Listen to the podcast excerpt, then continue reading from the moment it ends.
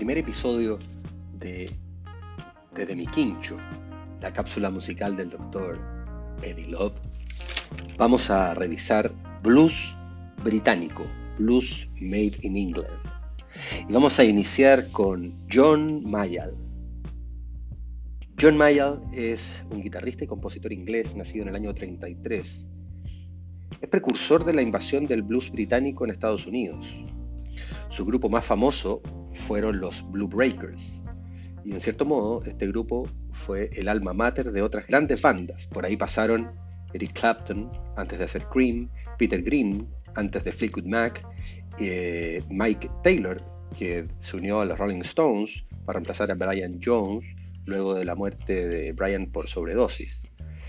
John Mayall fue un verdadero cazatalentos, el primer cazatalentos del blues. Para muchos, el denominado padre blanco del blues.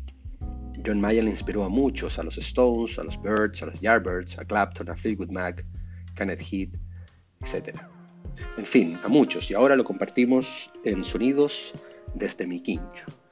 De su disco en directo, The Turning Point, de 1969, en primer lugar sonará California, y luego, de su disco del año 66, Blues Breakers, con Eric Clapton, eh, suena All Your Love.